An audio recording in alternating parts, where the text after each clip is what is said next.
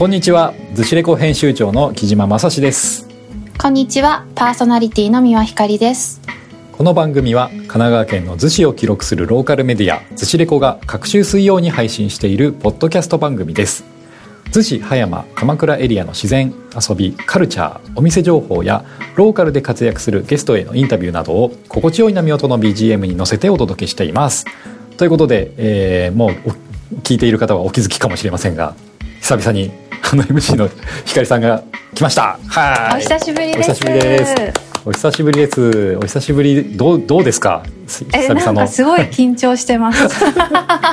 なんかどういう風に話してたっけ？と思って。うんうんうんあんだけ慣れてたのにね、もうなんか、もうマンネリかっていうぐらいのね。またキジーさんなんか心地よい波音の BGM とか言ってるよみたいなね。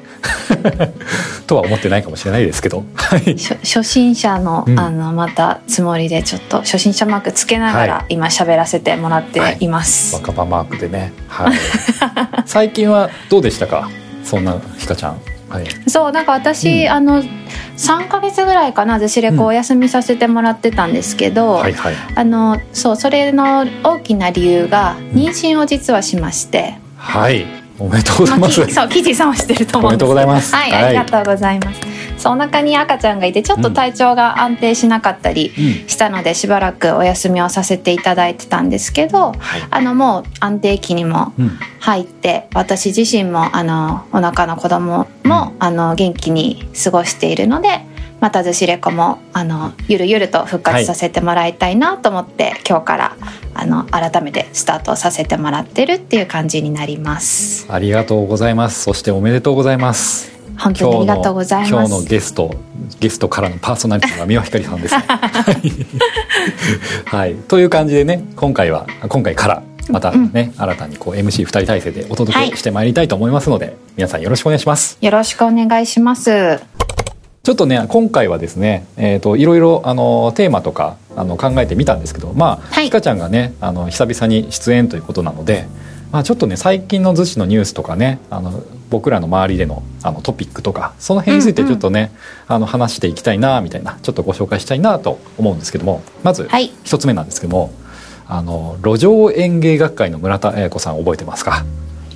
覚えてます私はもちろんリスナーの皆さんも結構、あの「ズシレコ」の中ではね、ユニークな収録の仕方だったからもしかしたら覚えてらっしゃる方もいるかもしれないですねそうですね。はい。ズシレコラジオの第65回の配信、もう今年の1月ですね。1月27の配信の時にですね、散歩ロケを初のね、はい、やりまして、えー、逗子の田越川ですか。田越川沿いあたり、京急の逗子葉山駅あたりから南口からスタートしてね、はい、ひかちゃんと僕とその路上園芸学会の、はい、路上園芸鑑賞家の村田彩子さんをね、うん。逗子在住の、はい、村田さんをゲストにお迎えして3人でもう散歩ロケをするというのを やりましたね。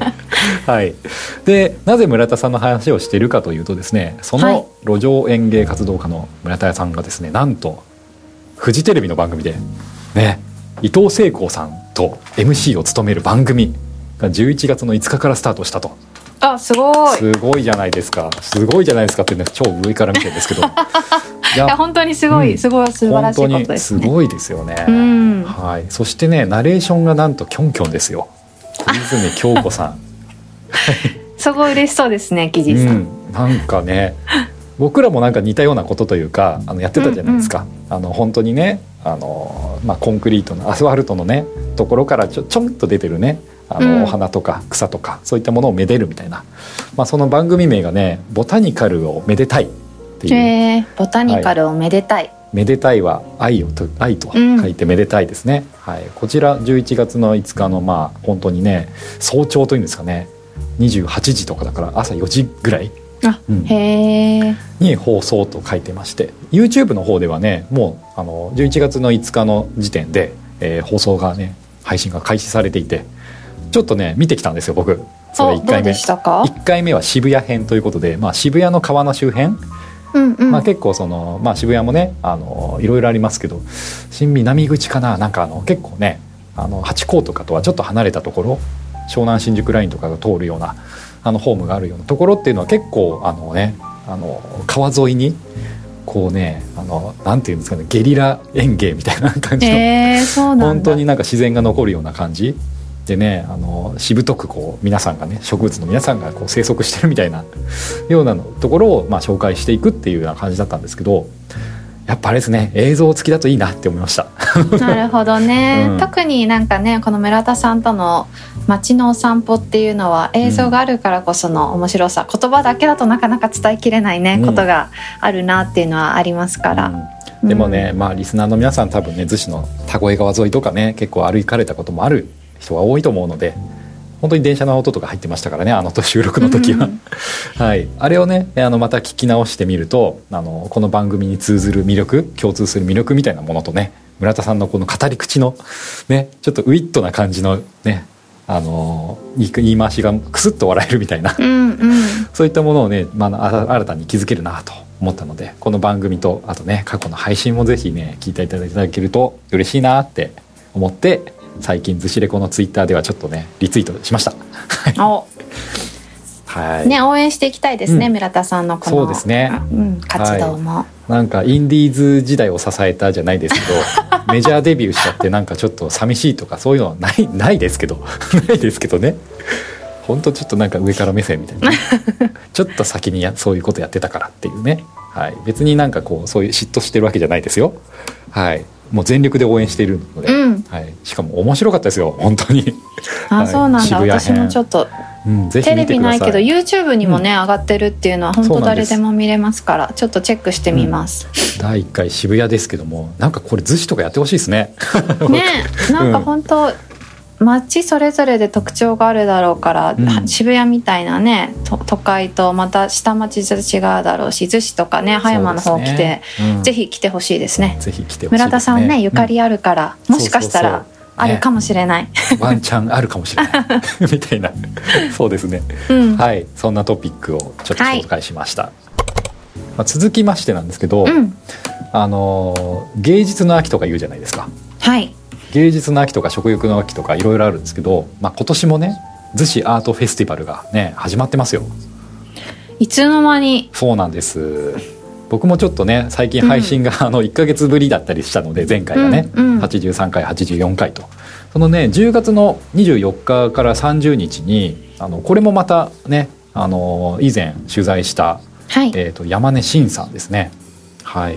田越というアートコレクティブ。こちらは何回目だったかな、はい。これあれですね。えー、と74回うん今年の6月の2日に配信した、えー信頼関係が引き出す子どもたちと五感アートということで田越というね、えーとアートコレクティブアート集団みたいな感じですかね。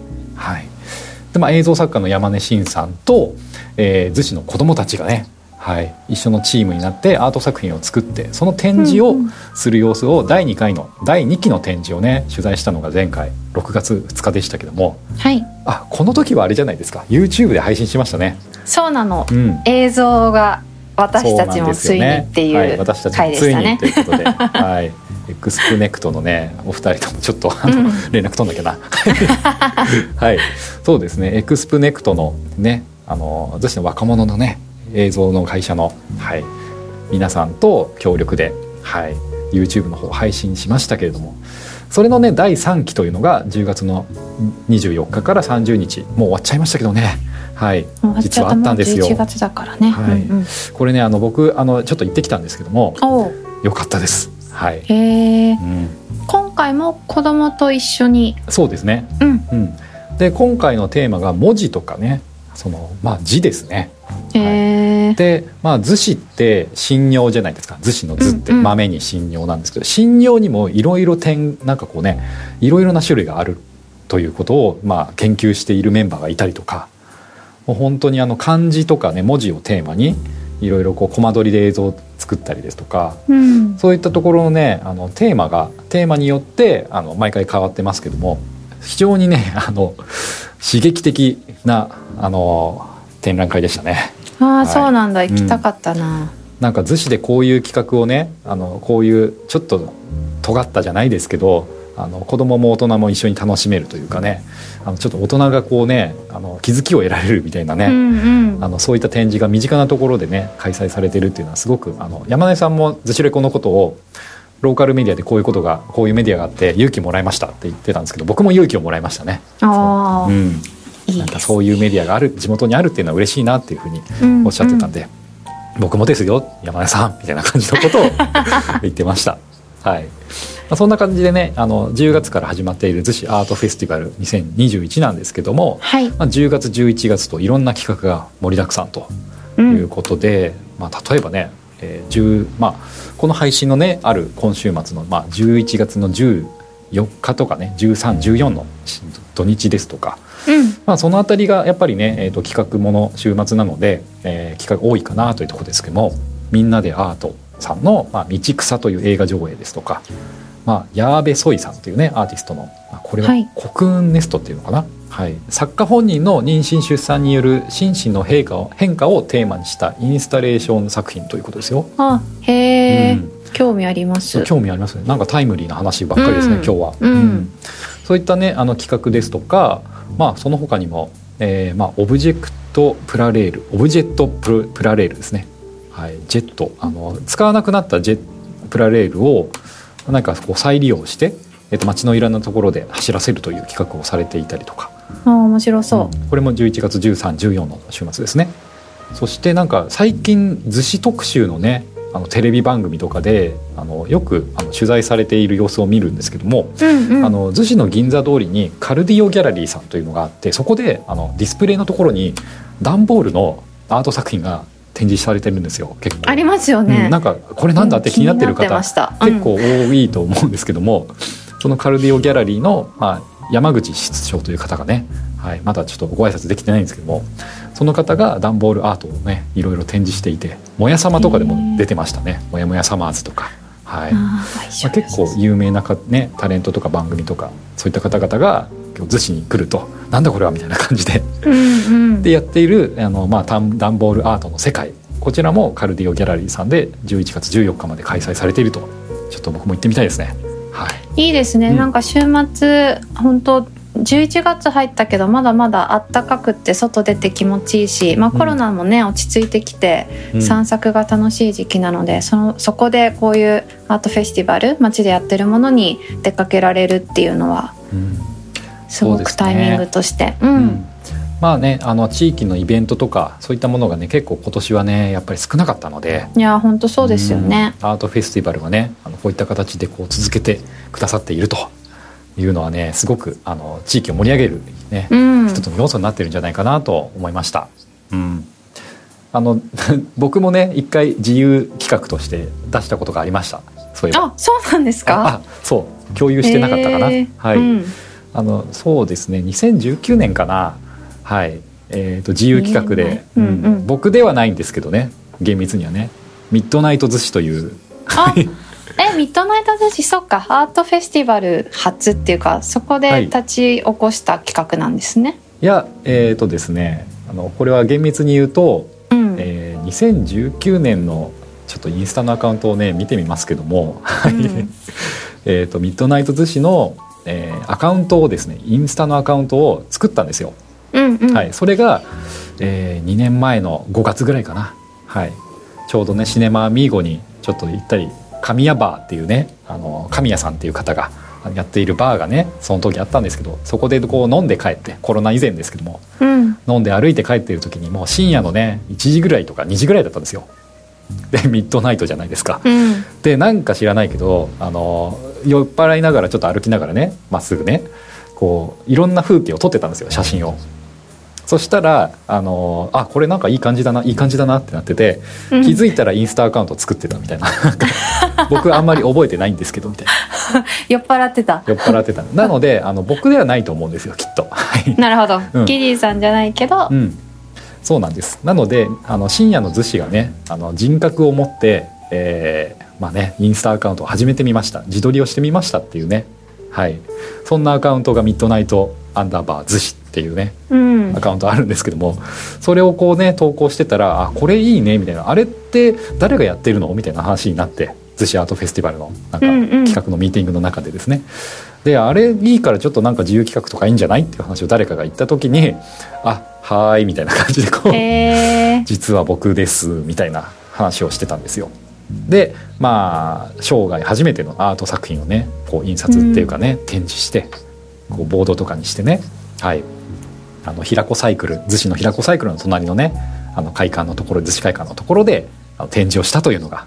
ああそうだったんですね、はい、そうなんですよ。なのでアートってねそんなねちょっと高貴なものとかではなくて本当にねふらっとこうそんなきっかけで生まれるようなものだったりとかねみんなできるよみたいな感じのことをその時思いましたね。うん、うん、まあ、そんな形でこうミッドナイト寿司というアカウントがね夜な夜なはい。なんかね、インスタもしまだあのご覧になった方ない方ぜひ見てみてほしいです。うん、なんか逗子ってね、うん、日中は人がたくさんまあいたりとか気持ちよくみんなが生活してる場っていう感じだけど本当夜中になるとちょっと様子が違うっていうか、うん、あこんな樹脂の姿もあったのかみたいな面白さがすごくあの見ていてあるなと思うので。そうですね、うん、うん、ベッドタウンと言われて久しいあの逗子ですけども本当に人がいなくなったあの逗子っていうのもねなかなか結構ねあの景色として見応えありました、うんうん、駅前とかね、うん、本当に2時とか3時ぐらいですけど深夜の。なのでね投稿される時間帯も大体大体こう深夜だったりするんですよ、ね、なるほど、うん、そっかそっか。というふうに伺っております。ということですね、はい。うん、そういうことですね、はい、はい、なのでまあ逗子アートフェスティバルもあれですね逗子レコもそうですけど何かね、うん、皆さんもそうですし僕らもねもしかしたら来年とか何か出してるかもしれないですよ。わかんないですけど、うんうんね。うん、そんな感じで関わっていけるね身近なアートフェスティバルっていうことがねはい。まあちょっとね今年も第2期が12月からね始まるということなので11月の14日をまあね、えー、まあ区切りとして、はい、まあそれ以降の企画はね第2期12月3日の、ね、土曜からいろいろまた始まるみたいなので、はい。まあ、ちょっとそれについてもねこの後の話で触れていきたいんですけど。はい、はい、その触れていきたい話がね池子の森の音楽祭の話をちょっとねひかちゃんとしてなかったなと思ったんですよ。いや残念でしたよね、うん、今年。そうなんですよ。下校の森の音楽祭10月の2324予定してましたけどもはい。ちょっとねコロナ禍の影響で中止の判断となってしまったというようなところなんですけどもまあね本当に8月ぐらいからやるかやらないかみたいなね。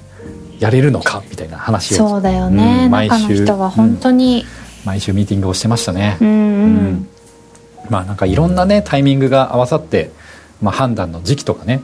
こう判断時期はやっぱ早めに取らないといけないっていうところもあったりするので10月に入ってね、まあ、緊急事態宣言解除になって、うん、あできるじゃんっていうねふうに思われた方も いたかと思うんですけどもまあちょっといろいろな事情が重なって今年はね中止となってしまったんですけども、うん、まあ、それのね、えーと、替えの企画というかまあ、池子の森の音楽祭じゃなくて逗子の町の音楽会みたいなね、えー、企画をえー、つい先日ですね PTX でちょっと予約を開始されたということなのでちょっとひかちゃんにも URL をねシェアしたんですけども、うん、はい今見てます、はい、まあ、12月の3日、えー、これ金曜日ですね、はい、うんうん、平日なんですけどもまあ逗子の逗子文化プラザホールの渚ホールあれですね500人ぐらい収容できるところで、うん、まあ、そこで、えー、町の音楽会っていうのを企画、えー、池子の森のメンバーで、えー、しておりますと。はい。で今年、えーと、フォレストステージ、まあ、メインの方の大きなステージの方の最後を飾る予定だった、ノートルムジカオーケストラという、えー、グループとナンバーナインオーケストラというね、まあ、グループ。どちらも大状態なんですけども、うんうん、こちらも2020年の、えー、池の森の音楽祭で、えー、まあ鳥を飾ったりして、えー、僕が涙したっていう2 組なんですけども、まあ、この2組が、えーとまあ、ツーマンライブというのかな、はい、コンサートとして、えー、まあ渚ホールでやりますというような企画なんですね。はい。めっちゃいいじゃないですか。そうなんですよ。まあ中止になったけれども何か来年につなげる何かができないかっていうことから、まあ始まった企画でして、まあいろんな議論を重ねましたっていうふうに PTX のページにも書いてありますけど、うん、はい。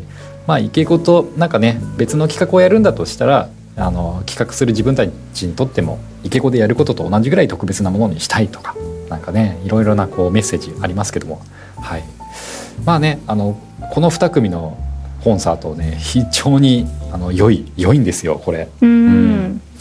これねあの、まあ、池子の森の音楽祭はねあの協力金とかであの、まあ、入場無料で、まあ、大人の方にはこう協力金1500円みたいな形のあのイベントなんですけどもこちらはねあのちょっとあの、まあ、完全にこう有料のイベントになってしまうんですけども前売りチケット3000円の価値はね十分にある イベントなので、はい、ぜぜひねあのこちらについても追ってまたねいろいろこうあのアナウンスしていきたいなと思っています。うん。これはね今のところ夕夕方の開催、えっと、5時に開場して6時から、まあ、9時ぐらい9時ぐらいまでかなっていうことですけどそうですね子供は行っても大丈夫なイベントなん大丈夫ですね。ですかおーはい。いいですね、まあ、ちょっとキッズキッズっていうとあれですね。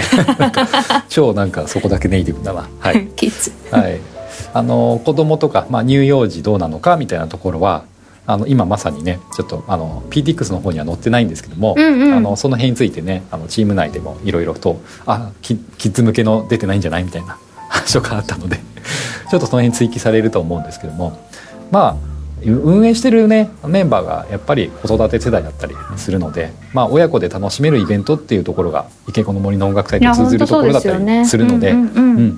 なのでね子供としてもあの楽しめるような感じ、まあ、とは言ってもあの子供向けのね何かあのお遊戯じゃないですけどなんかそういった、うん。あの子供向けの音楽っていうわけではこびたような感じというかねあのではないんですけども、まあ、大人も十分に楽しめるような感じの音楽会というふうになってるのでこれはこれでなんかねあの一企画としてあのまた別の機会でもいいですしね池子の代わりだからこれをやるじゃないですけどもこれからも何か企画が派生してくると面白いんじゃないかなってちょっと思って、うん。はい、注目もしつつあの当日僕は行けるように頑張ると いう感じですかね。はい、行きたいなと思ってるので、はい、これ気になる方は逗子の街の音楽会って調べると PTX のあのチケットの予約ののページとかに飛べる感じなのかなネットで、えーとですね。まだ Google の検索のクローリングにまだ引っかかってないかもしれないので 今検索結果したら別のものとかが出てきたので 基本的にはあれですね、うん。あの池子の森の音楽祭からのえーとまあ、SNS とかあのいろんな、えーインスタとかありますけどもそちらをこうチェックしていただくと、うん。リンクが貼られているという感じですね。はい、ずしレコからも、はい、ちょっとリンクしたいと思います。そうですね。逗子レコからも行ってもらえるようにでそうきたらですね。うんリンクで思い出したんですけど全然関係ないんですけど、最近インスタグラムってストーリーズにあれですよ。リンク貼れるようになったんですよ。あえ誰でもってことですか？そうあそうなんだ。今まではへねフォロワーが1万人いないととかっていう風な感じでストーリーの方にねあのリンクを貼れないから詳しくはプロフィール URL ご覧くださいっていう誘導だったんですけどリンクを貼れるようになったので。えへえはい、なのでね「ずしレコ」のインスタのストーリーにもこのね逗子の町の音楽祭の情報をちょっとねリンク貼りたいなと思いました、ねなんかいろんな情報をお届けしやすくなりますね私たちも。うん、そうですね、うん。はい、あと最近もうなんか全然関係ない話ですけど。何何？ツイッターあるじゃないですか。はい。ずしレコのツイッターもツイッタープロになりましたよ、あそうなの、はい。あのよく分からずにあのプロプロに切り替えられるっていうのが出てたので、はい、ツイッタープロにしました。プロになるとなんか変わんですか？いやプロ意識を持って運営しろということですね。いや違いますよ。はい。まあなんかいろいろね収益化とかなんかいろいろやりやすくなるとか広告宣伝とかねっていう感じですけどもまあ一応カテゴリーをねあの選択するってことでメディアみたいな感じで選択したんですけども、はい、まあずしレコねあのポッドキャストだけじゃなくて、まあうんインスタとかねツイッターとかあとノートでも音声配信とかしてるので。まあそちらねフォローまだの方はぜひインスタツイッターとかねフォローお願いしたいなと思っていはいるという宣伝につなげました。まあそんな感じでねちょっと今日はねトピック、まあ、地元のね話とか結構してきたんですけどまあね寒くなってきましたね。うん、ねまだまだまだ暖かいって言っても朝と夜は結構ひ冷えるようになってきましたよね。そうです日の入りね。もすごい早くなったし。うん、本当最近で言うとねあの、まあ、11月3日の日とかに僕あの夕方逗子会館にいたんですけどもマジックアワーっていうんですかね、あの夕暮れ時の空の色がこう刻々とね変化していくところをねみんなこう海岸のね波打ち際で見ながらスマホも抱えてみたいなこれは初日の出なんだろうかっていうぐらいの ギャラリーがこうみんなねこう日没をこう眺めながら。今の時期あれなんですよね。あのちょうど日没するところがねあの伊豆半島あたりからねに沈むのが見れるんですよね。ちょうど。正面に。うん、なのでこう日が入った瞬間さあみんな帰るかみたいな感じでこうねぞろぞろと帰っていくみたいな感じでねうん。なんか妙な一体感を感じましたよ。うん。いい風景ですねいい風景ですよね。ううんんひかちゃんとか結構海とかそれこそね海の子とかそういうのでもうなんか私の庭みたいな感じなんじゃないですか？そこまで思ってないけどでも私も実は同じ11月3日はい。に、あの葉山の森戸海岸であのうん。焚き火をしていて、いいですね。でもねなんかそうそうキジーさんの多分フェイスブックの投稿か何かでそのうん。間近川の,、あの移り変わっていく夕うん。うん日沈むのを見たんですけど、なんかその日葉山はねそんなに綺麗に出てなくてああなんかこんな自転車で10分ぐらいの距離なのにうんうん。なんかこんなにも違うんだなと思って面白く見てましたその投稿も。なるほど。うん、焚き火いいですよね。焚き火のシーズンですよもいや本当ですよ。う、うん、なんか最近焚き火をもうなんか超えてなんかねテントとか見見かける時もありますよ。ねありますよそう。ね。ちょっとねそれはどうかな？みたいな。大丈夫かな？逆に心配になっちゃうんですけど焚き火は結構ねあの、まあ、バーベキューシーズンとか、まあ、海水浴シーズンではないのであの、ね、一応こうねできるっていう風な話を聞いております。はい。うん。由比ヶ浜でねこうちょっとなんかかんやろうかなって考えたら看板に禁止って書いてあったんですけどああそうなんだ。うんまあでもなんかあれですね焚き火のシーズンであのちょっとねちっちゃいポットとか焚き火のポットちょっとね Mac プロみたいなやつですか？あの黒い筒みたいなあれみたいなものとかでなんかソロ焚き火とかね子供連れてうん本当にちっちゃい薪木とかでねやったりするんですけどうんうん。マシュマロ焼いたりとかね、うん。ねいいですよね。そうなんですよね。本当あの渚橋のファミリーマートにはマシュマロをもっと置いてほしいなって思ってます。レ ッドロブスターの向かいのね。はい。売れそうですよね売れそうですよね。ったらね。ううんんうん。釣り竹串と一緒に。そうそうそう。釣り餌のね磯目とかね あのそれは普通に冷蔵庫が置いてあってあの釣り餌まで置いてるんですよ。あそこのファミマ、うん、知らなかった。強いと思って。僕そこで買ってちょっと釣りをしたことありますけど、へえ。ね本当に。あそこのファミマがなんかねあのあそこにあると便利だなってすごく思いました。確かに。うん。あそこ昔ケンタッキーフライドチキンだったんですよあその時代私知らないや。それはね多分もう20年前ぐらいかな。わかんないですけど、うん。結構昔はそうでしたね、うん、そんなことを思い出しました。うん。そう本当にそう昔の話で言うと昨年今頃はあれですよね。あの色即ゼクーの依田さんをゲストにお迎えしてうん。本当にインテリアの話とかねしてましたね、はい。そっかもう1年前一か早いですね。はい、2年前ぐらいから、うん。えー、と僕はですねあれですよ。ゲストを呼び始めてなんとなくこうポッドキャストをねやり始めた。もう本当に8回目とか9回目とか。9回目うちの姉がねゲストだったんですけど、うんうんうん。湘南ビーチ FM のパーソナリティをやっているピアニストの木島和恵さんなんですけども。それとかねそこから来て三輪ひかりさんが、えークリスマスの日の配信で登場したと。そうそれがもう2年前2か。年前か。もうすぐ2年ですよなんかすごいな1周年2周年とか我々は全然やってないんですけど。いまあや全然やってない。まあねまあいいか。って感じですね。インスタライブ配信でもしますかみたいな感じですけど。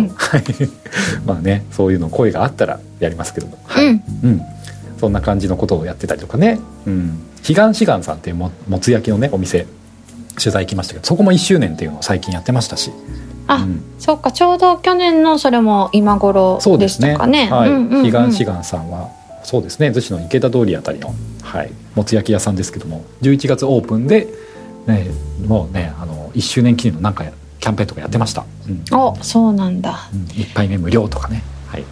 いいですね。ねなんかまたお店でも飲めるようになったりとか、うんうん。まあ本当食欲の秋っていうぐらいですか。ね。食べ物が美味しい時期だから、うんうん。外にね食べに行くのもいいですね。そうですね、うん。うん、そのあたりの話はちょっと次回以降に 取っときます。か、取っときますか。はいそうしましょう。はい。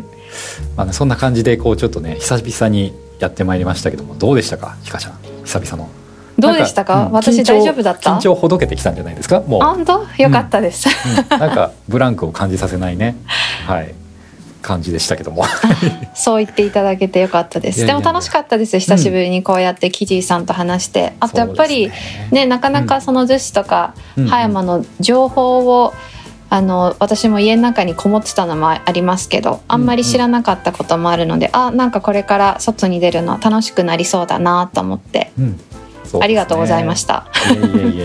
やっぱりねあの一人で喋ってるより二人で喋る方があの3分の1ぐらい楽なんですよ。